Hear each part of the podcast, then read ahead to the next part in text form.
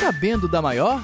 As produções da Rádio Fapcom agora podem ser ouvidas no Spotify, Google Podcast e iTunes.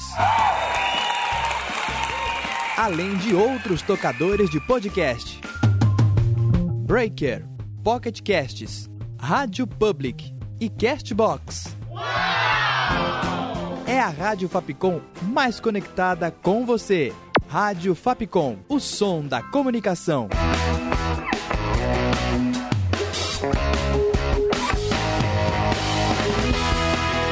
Rádio Fapcom.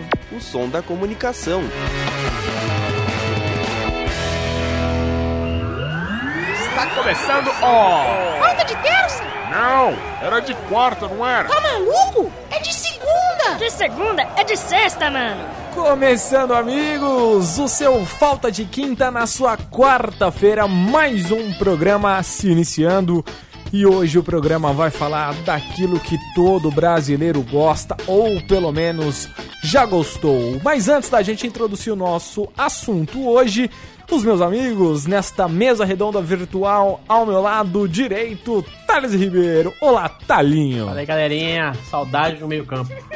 Roga e roga. Na minha frente, ele como sempre, agora vai ficar a dúvida. Lauro Mike Fascista, quem que está aí hoje, por gentileza? Hoje é o especialista Lauro Victor, que diz pra vocês que a seleção de 2006 foi baseada na de 98 e 94 com seu quadrado mágico. É tipo Rei Leão e Hamlet. Esse daí que mexe na mesa virtual lá da Globo. E também a gente não pode esquecer do nosso amigo jornalista VG. Olá, VG. Olá, eu queria só mandar um abraço pra Gabriela Pugliese, que fez uma festa aí na quarentena. Parabéns, Gabriela. Tudo de bom a, pra você. A Grabiela. Grabiela. Posso mandar também? Manda. Vou mandar aí um salve aí pro meu vizinho Clóvis, que todo domingo tô fazendo um churrasco aqui. É isso Valeu, Clóvis, por pessoas como você que a gente agradece nesta quarentena. E no programa de hoje a gente vai falar da nossa seleção brasileira. E aí, seleção brasileira tem jeito ou não? É isso que você vai conferir a partir de agora no seu Falta de Quinta, porque está no ar. Falta de Quinta no ar a partir de agora. E olha, neste ritmo de quarentena, recentemente a gente passou a assistir jogos das antigas seleções, jogos que marcaram a nossa seleção. E o tema de hoje será Seleção Brasileira. E aí, tem jeito? É, recentemente, no caso no domingo anterior, a gente pôde ver a final nos Estados Unidos da seleção brasileira contra a seleção italiana. E a partir deste tema, desta seleção, a gente vai falar sobre as seleções, decepções, coisas boas, coisas ruins, e enfim, coisas de seleção brasileira. Começando com o nosso amigo Lauro falando sobre a seleção brasileira de 94. 94, como podemos acompanhar a final da Copa de 94 no domingo, dia 26. É, a gente pode perceber que a seleção naquela época também jogava com o mesmo esquema tático que a seleção de 2006 e a seleção de 98. Mas vamos lá. É aquele quadrado mágico, aquele tão falado quadrado mágico. 82 que... também. 82 também, Thales? Também, 82 Aqui também. tem informação, hein? O Thales trazendo informação aí. E que, pra quem não sabe, a gente jogava com Jorginho, Márcio Santos, Ricardo Rocha e Leonardo na zaga. No gol, Tafarel, claro, Tafarel. No meio do campo, Mauro Silva e Dunga. Na contenção ali de volante, cabeça de área. E do meio pra frente, nós tínhamos o quadrado mágico, que é formado por quatro pessoas, formando aquele, aquele quadrado de ângulo reto. Zinho, Raí, Bebeto e Romário. É, o quadrado mágico ele se caracteriza por ter jogadores que não são tanto de marcação, mas eles são bem evoluídos tecnicamente e taticamente. E aí, o que, que, vocês acham desse time? O time de 94 também é conhecido por ser um time que taticamente é muito evoluído para sua época, né? A gente vê o pessoal falando muito que não era um time que tinha grandes estrelas como em 2006, que a gente vai falar um pouquinho depois, ou 2002, que também tinha grandes estrelas. É um time que tinha uma grande estrela, que era o Romário, que era o craque do time, que levou a seleção nas costas, e tinha esse trio de coadjuvantes que formava o quadrado mágico, que ajudava muito a ele, mas o coletivo era o mais importante né, na seleção de 94. Tanto que o Parreira foi bem exaltado depois dessa Copa. É isso, VG. Era uma seleção que ela funcionava muito mais no coletivo. E vale lembrar que tinham jogadores que seriam muito importantes para futuras conquistas do Brasil e que ainda não estavam em ascensão na seleção. No caso, a gente pode colocar aí o Cafu, né? Que jogou um tempo na, na, na lateral direita na final. É, e depois o Ronaldo. O Ronaldo era um jovem jogador ainda, promissor, e que fez parte daquele grupo da, da seleção de 94 e que na Copa seguinte, né, de 98, viera a ser um dos principais jogadores daquela seleção, que inclusive a gente vai falar agora sobre a seleção de 98, que na minha opinião passa a ser, assim como 2006, um dos maiores vexames do Brasil em Copas. Eu acredito que a seleção de 98 era uma seleção muito boa, porém, né, como sempre, a França vindo a ser um carrasco do Brasil em Copas. É, eu gostaria de saber do Thales aí, VG, Lauro, é, a visão também de vocês sobre a Copa de 98. Eu já tinha 4 anos, o Thales tinha 4 anos. Vocês dois, Lauro e VG, eu não sei se tinham um ano de idade ou se eram recém-nascidos. Por gentileza, a opinião de vocês, meus amigos desta mesa redonda virtual. E falando na Copa de 98, o Cafu assumiu a titularidade e foi pra lateral direita. E nesse time nós tínhamos Cafu, Júnior Baiano, Aldair e Roberto Carlos formando a a quadra de, de zaga? Existe essa palavra? Não sei, mas era uma zaga que, por sinal, bem ruim, né? Diga-se de passagem. Não, Júlio Baiano não, mano. Não, é uma ironia, só fui irônico. no gol, Tafarel. No meio-campo tínhamos César Sampaio, de Diadema. Abraço pra Diadema. Dunga. Dunga, que, que o Ronaldinho gosta tá mandando abraço aí, até hoje, aquele lance, aquele rolinho barra letra, elástico, né? Elástico, é um elástico, né? Elástico de letra. Tínhamos o Leonardo, com a camisa 18 no meio, junto com o Rivaldo na armação das jogadas. Na frente a gente tinha o Bebeto com a 20 e o Ronaldo com a 9. E no banco nós tínhamos o, um atacante aí, jogava pouca bola, chamado Edmundo com a camisa 21. 98 que foi um dos auges, né? A gente pode ver que 98 tinha muito jogador do Palmeiras nessa época, né? O BG depois vai poder falar um pouco mais. Foi, se eu não me engano, na época da Parmalat do Palmeiras, que era um time que voava, os caras comiam bola. E muito do da seleção brasileira, muito da base da seleção brasileira vinha de jogadores do Palmeiras. O César Sampaio jogava muita bola nessa época, o próprio Edmundo comia a bola.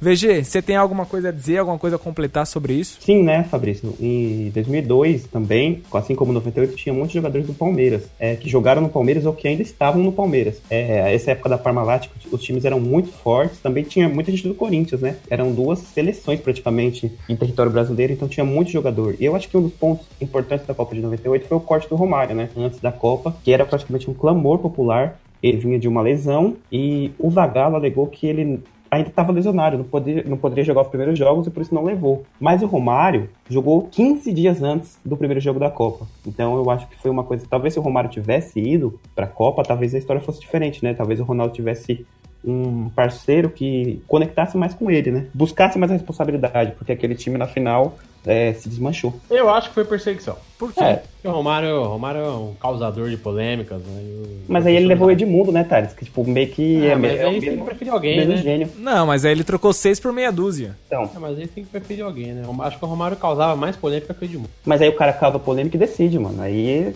assim. Não, eu acho, mas né, paciência. Zagallo errou. Eu tenho outra polêmica. Diga. Diga. Na final, se o Ronaldo não tivesse convulsionado, ou então se o Edmundo tivesse entrado como titular, o Brasil teria sofrido aquela pressão psicológica é, já no início da partida contra a França? Eu acho que o Brasil já veio com essa pressão psicológica já com o esquema, é, com essa fatalidade do Ronaldo. Eu acho que o Brasil sentiu muito, porque na época o Ronaldo era o jogador referência do ataque. Então imagina você ter o seu jogador de ataque, o seu melhor jogador, e ele já vir, tipo, passar por uma situação de convulsionar na concentração. Então, assim, abala todo o elenco. Todo o elenco já vem jogar preocupado, porque fala, meu, imagina se Deus o livre o cara passa mal em jogo, em campo, entendeu? Então, eu acho que o Brasil já perdeu muito nisso. Não sei se os outros é, amigos aí têm alguma coisa a dizer, é. se vão concordar ou não. Eu concordo assim em partes, Fabrício. Concordo que abalou com certeza e eu acho que ele não devia ter entrado em jogo, sabe? Porque o pique que o Cafu dá quando uhum. o Ronaldo se choca com o goleiro, o Barthez,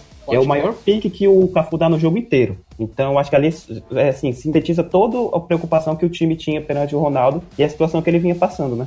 Eu, eu acho eu acho que faltou culhão pro senhor Zagallo é, cortar o Ronaldo da final, que nem ele cortou o Romário da Copa inteira. Essa é a minha opinião. É, só que o Ronaldo envolvia muita coisa, né? Tipo, era patrocínio, ele mesmo botou uma pressão desnecessária pro Zagallo falando que queria jogar. Então eu acho que é um conjunto de fatores que resultou. Eu acho que não seria 3 a 0 se o Ronaldo não joga. Seria um placar mais ameno. Mas acho que a gente perderia do mesmo jeito. Acho que, o, como o Fabrício falou, a bala psicológico tava feito já.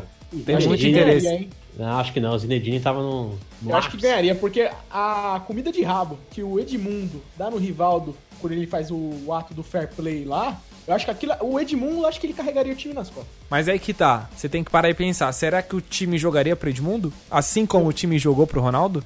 Eu acho É que sim. boa pergunta. Eu, Eu acho, acho que, que não, cara. o Porque Ronaldo mexe completamente no esquema tático, Lauro. Não tem como. É a mesma coisa de você ter um Neymar na atual seleção, que o Brasil, querendo ou não, joga pro Neymar e do nada tirar o Neymar. Entendeu? Mas- a mas gente coloca viu quem? muito disso na a dificuldade que o Brasil teve na recém Copa América aqui, porque não tinha o Neymar como jogador referência. E o Brasil 14, teve que né? se readaptar pra criar um esquema tático pra jogar sem o jogador referência. Eu acho que o melhor exemplo, tipo, comparando é 2014, que o Neymar sai e o Bernard entra completamente perdido, jogando futebol de criança mas- contra os mas- adultos. Acho que é praticamente a mesma coisa, talvez. Não, comparar é, Neymar e Bernard com Ronaldo e Edmundo. Não, é. Não, tudo bem. Não, não, peraí, peraí. programa. Semana que vem não tem falta de química.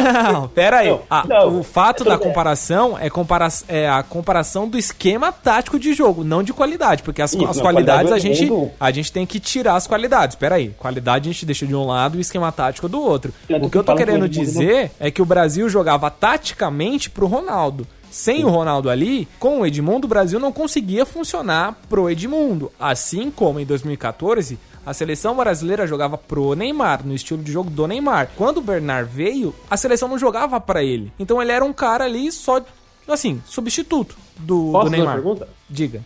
É, vamos, vamos levar em consideração que, por exemplo, a seleção tinha Roberto Carlos, César Sampaio e o Rivaldo, que eram ex-companheiros de, de Palmeiras do Edmundo. Você acha que não, isso não seria um fator para a seleção ter um, um- um desempenho bom com o Edmundo como Eu acho.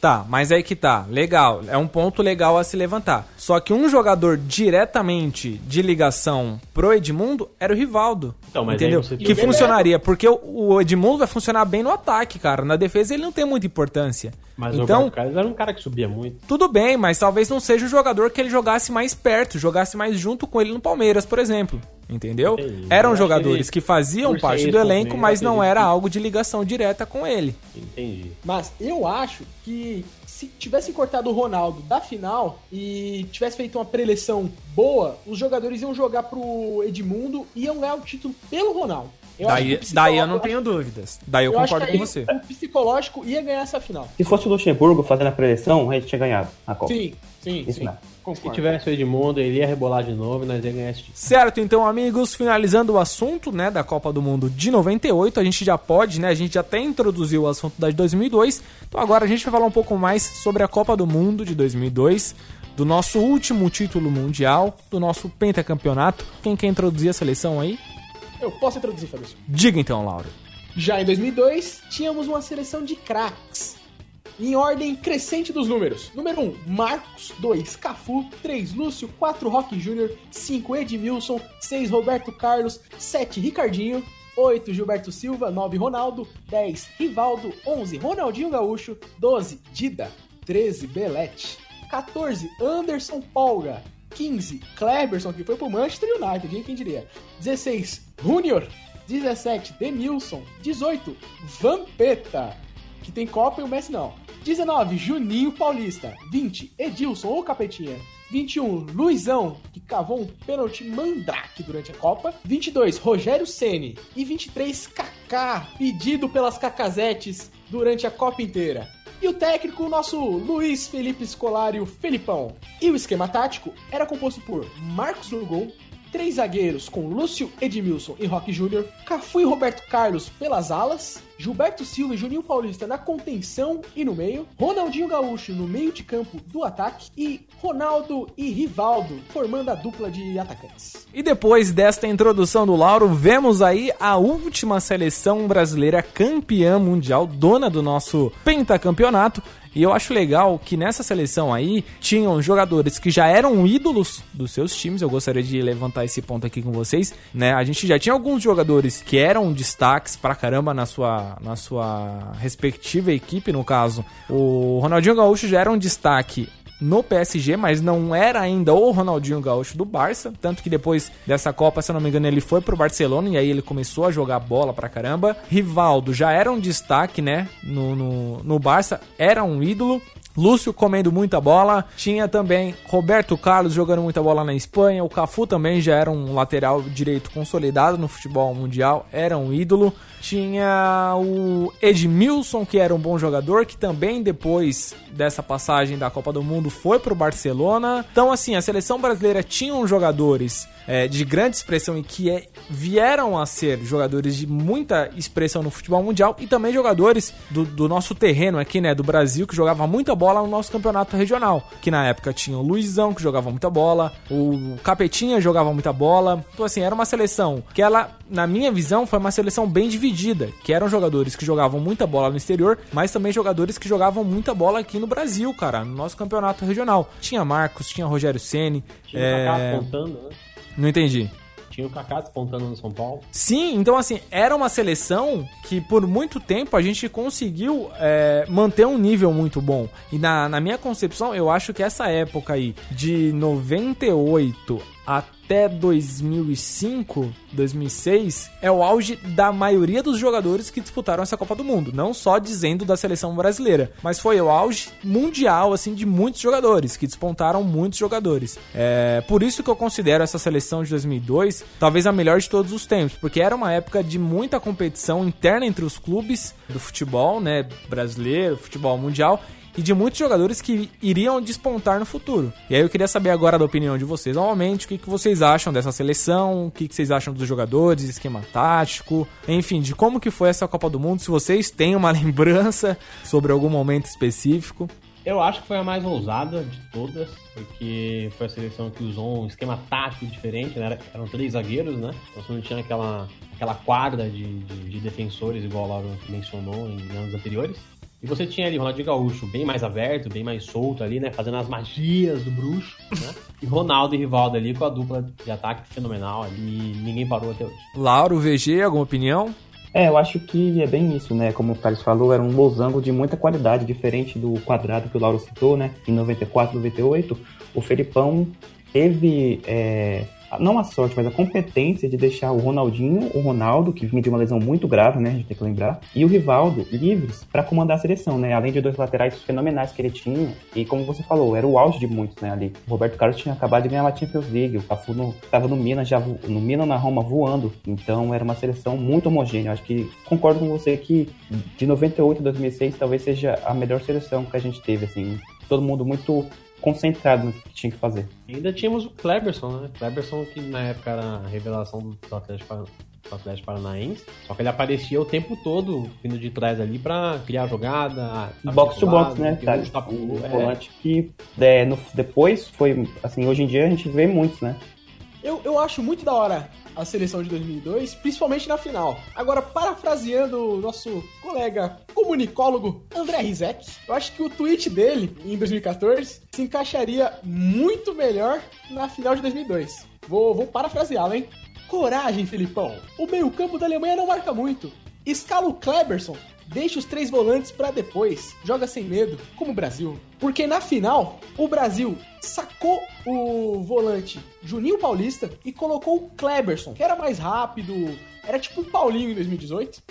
Era um jogador mais versátil. Guardadas as devidas proporções. Saudades. E o Brasil jogou na final com Marcos, Lúcio, Roque Júnior e Edmilson, Cafu, Gilberto Silva e Kleberson, surpresa no meio campo, Ronaldinho Gaúcho e Roberto Carlos, e Rivaldo e Ronaldo na frente. Isso tudo num 3-5-2, que foi se adequando às partidas durante toda a Copa e na final foi o que foi. E feita essa escalação aí com o Lauro, agora eu gostaria de falar com vocês uma outra situação. Eu queria saber de vocês aí, dessas três seleções, 94, 98 e 2002. Qual, na opinião de vocês, seria a melhor seleção, né? Dessas três que disputou a final da Copa do Mundo. Óbvio, ganhamos duas, perdemos uma, mas a de 98 ainda também era uma baita seleção. De vocês, qual que é a melhor? Olha, pra mim eu acho que ainda é de 2002, né? É a, do último título. Eu acho que a sintonia né, que os jogadores tinham nem 98 e acho que até muito menos 94. Em 94 eu acho que a gente meio, meio que um pouco arrastado, né? Tinha algumas limitações ali, tinha alguns jogadores que não estavam tão bem. 98 já era uma seleção de, de mais qualidade, mas tinha muitos problemas, principalmente de pressão, enfim. Então acho que a de 2002 é, é, acho que é a seleção perfeita e não perderia. Desculpa! VG, vai você agora, amigo. Eu acho que a seleção de 2002 é mesmo uma unanimidade, né? Entre essas três. A, seleção de 98 era muito boa. É, essas gerações, nesses oito anos, são muito parecidas. Mas eu acho que o trabalho de 2002 é mesmo melhor. Lauro, pra finalizar. Eu também acho que a de 2002 é a melhor, só que eu quero criar uma polêmica aqui, que eu acho que a de 94, embaladas por Galvão Bueno de, no ano de 94, acho que daria um bom embate com a de 2002. Tá certo então, amigos. A gente pegou esse retrospecto da seleção brasileira de 94 a 2002, considerando aí um sucesso da seleção brasileira. E eu queria saber de vocês aí, né, daqui pra frente, o que, que aconteceu com a seleção brasileira? O que, que aconteceu? O que, que desandou? É, mas, antes de vocês responderem esta pergunta, a gente vai deixar para o próximo episódio. Essa foi a parte 1 e no próximo episódio você vai poder acompanhar aí Seleção Brasileira. E aí, tem jeito? Fique ligado no seu Falta de Quinta. Antes da gente finalizar o programa, Thales Ribeiro se despeça. Até logo, até semana que vem. Continuamos aí com um bom papo. É nóis. VG. Um abraço, galera. Até a próxima. Você viu que o Lauro deixei pro final, mas espera aí. Meus amigos, fiquem ligados aí no seu streaming de preferência para acompanhar os próximos episódios do Falta de Quinta. E agora, para finalizar o programa, Lauro, por gentileza. Fala galera, o Lauro foi no banheiro. Pelo amor de Deus. E ele mandou vir aqui pra finalizar por ele, ó. Ele mandou dizer pra vocês ouvirem o Falta um Podcast, podcast que tem Isa Valheiro, Júlio César e ele nos melhores streamings. E eu vou terminar com música, Fabrício. Vamos lá. Parava, parava, parava, parava. Parava, parava, parava, parava, tá, tá, tá. 90 milhões em ação. Pra frente, Brasil, no meu coração. Todos juntos vamos pra frente, Brasil. Salve a seleção! Tá sabendo da maior? As produções da Rádio Fapcom agora podem ser ouvidas no Spotify, Google Podcast e iTunes. Além de outros tocadores de podcast. Breaker, Pocket Casts, Rádio Public e Castbox. É a Rádio Fapcom mais conectada com você. Rádio Fapcom, o som da comunicação.